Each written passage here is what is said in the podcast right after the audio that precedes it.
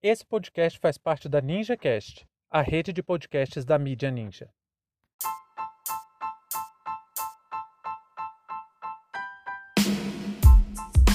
Armas e munições compradas legalmente abastecem o crime organizado. Sejam bem-vindos e bem-vindas ao seu plantão informativo com análise e opiniões a partir de uma perspectiva histórica. Eu sou Arnaldo Castro, em conjunto com Brenda Salzman, e hoje é dia 21 de fevereiro de 2022.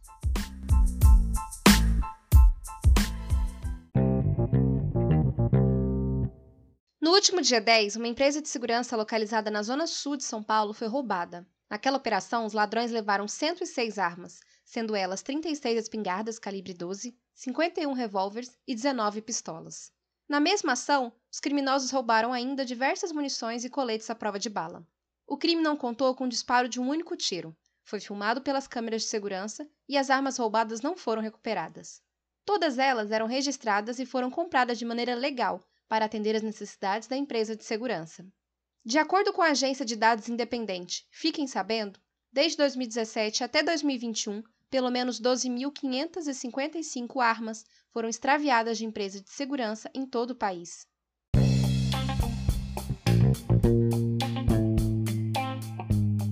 Se você curte ouvir os nossos episódios, acompanhe em primeira mão cada novidade. Segue a gente, ative as notificações no Spotify ou no seu player favorito e nos ajude a compartilhar esse conteúdo. O História Oral Podcast é uma produção independente e que só é possível graças ao seu apoio.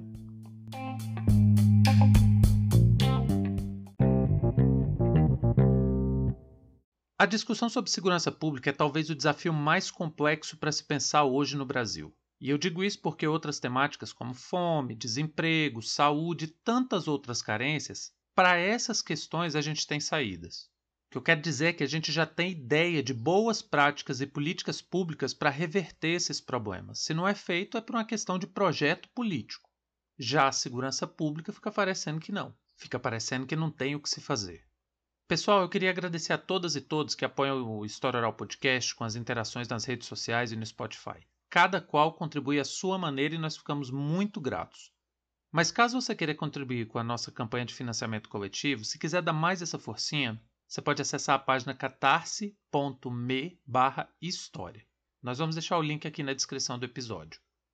Nós escolhemos falar sobre essa notícia hoje porque tem aparecido com mais frequência na grande mídia os efeitos que a flexibilização da posse de armas de fogo está causando no Brasil. Além de um roubo dessa magnitude em uma empresa de segurança, o jornal O Globo fez uma reportagem que demonstrou a existência de pelo menos 25 pessoas que têm uma licença emitida pelo Estado brasileiro como caçador, atirador e colecionador de armas de fogo, os famosos CACs, que estão usando esse artifício, estão usando a sua licença para comercializar munições para o tráfico e para a milícia, além de disponibilizar armamentos para empreender assaltos e outras atividades criminosas. Ou seja, os caras conseguiram desde 2019 ampliar sua capacidade de alimentar o poder bélico de organizações criminosas usando ferramentas legais. Em um dos casos, um CAC estava transportando 11 mil balas de fuzil, que foram obtidas legalmente, ele usava seu registro para comprar munição e depois revendia para o tráfico. Em outro caso, um outro CAC lá em Pernambuco está sendo investigado, está sendo acusado de negociar uma bazuca que ia ser usada em um assalto a banco.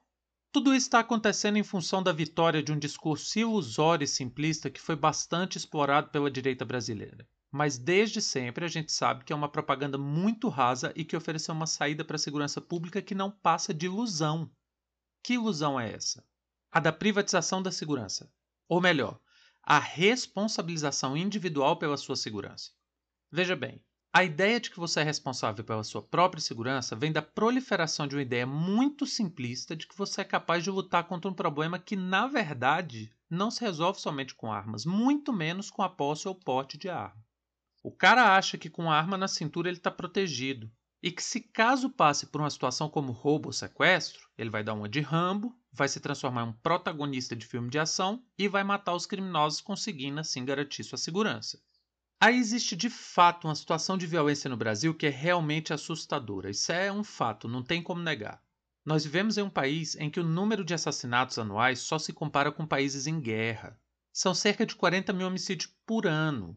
E essa situação só vai se resolver quando uma ampla rede de políticas públicas forem estabelecidas em conjunto Isso perpassa por educação, mudança da estrutura das nossas polícias, combate à desigualdade, emprego, renda e mais uma série de outras medidas. Inclusive com a redução da capacidade de poder de fogo das organizações criminosas. Mas não é uma questão que se resolve da noite para o dia. É um projeto de longo prazo e é aqui que mora o desespero generalizado, porque a solução é de longo prazo, mas os efeitos são imediatos na vida do povo. Aí vem uma propaganda política que tenta reforçar essa ideia tosca de que você consegue fazer sua própria segurança. É quando o camarada vai lá, compra uma arma, desfila dia e noite com a arma na cintura se achando o herói, passa pouco tempo, ele coloca sua vida, da, da sua família em risco, porque alguém entra na casa dele e rouba aquela arma. E aqui eu estou falando de uma arma que foi adquirida de maneira legal. Depois da série de flexibilizações que o governo fez, casos assim explodiram. Veja, uma empresa de segurança foi roubada. Os caras entraram e roubaram uma centena de armas que agora alimentam o sistema de violência e o crime organizado. Se uma empresa que presta serviço de segurança com armas de grosso calibre foi furtada, imagina como é grande a chance disso acontecer na sua casa, na casa de uma pessoa comum.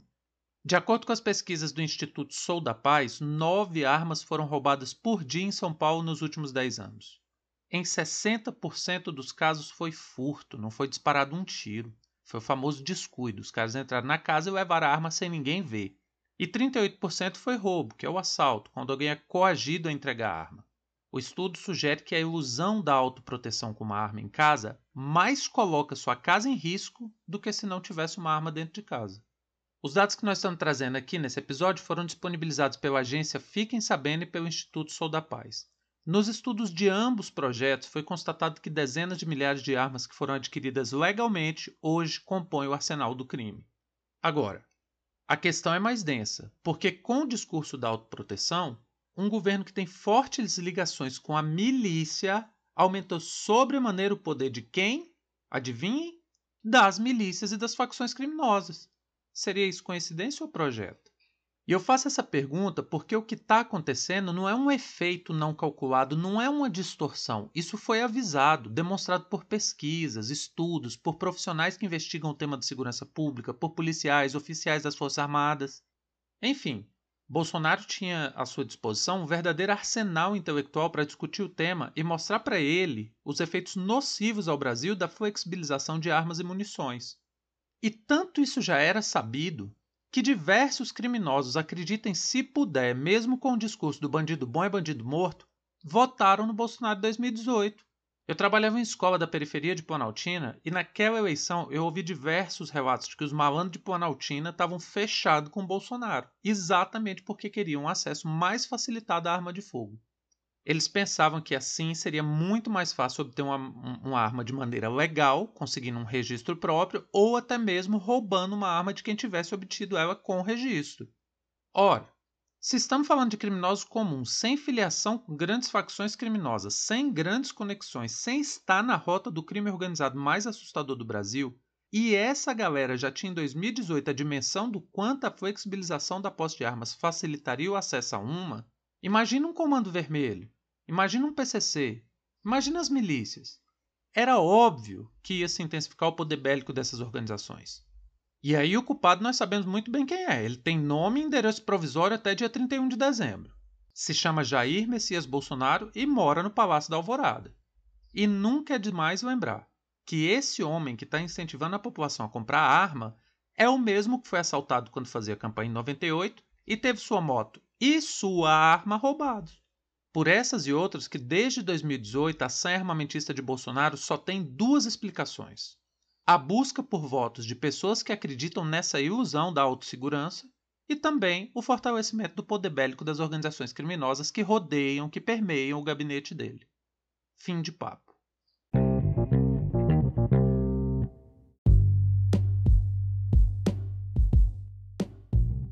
O História Oral Podcast é uma produção independente e conta com seu apoio para dar continuidade às nossas atividades.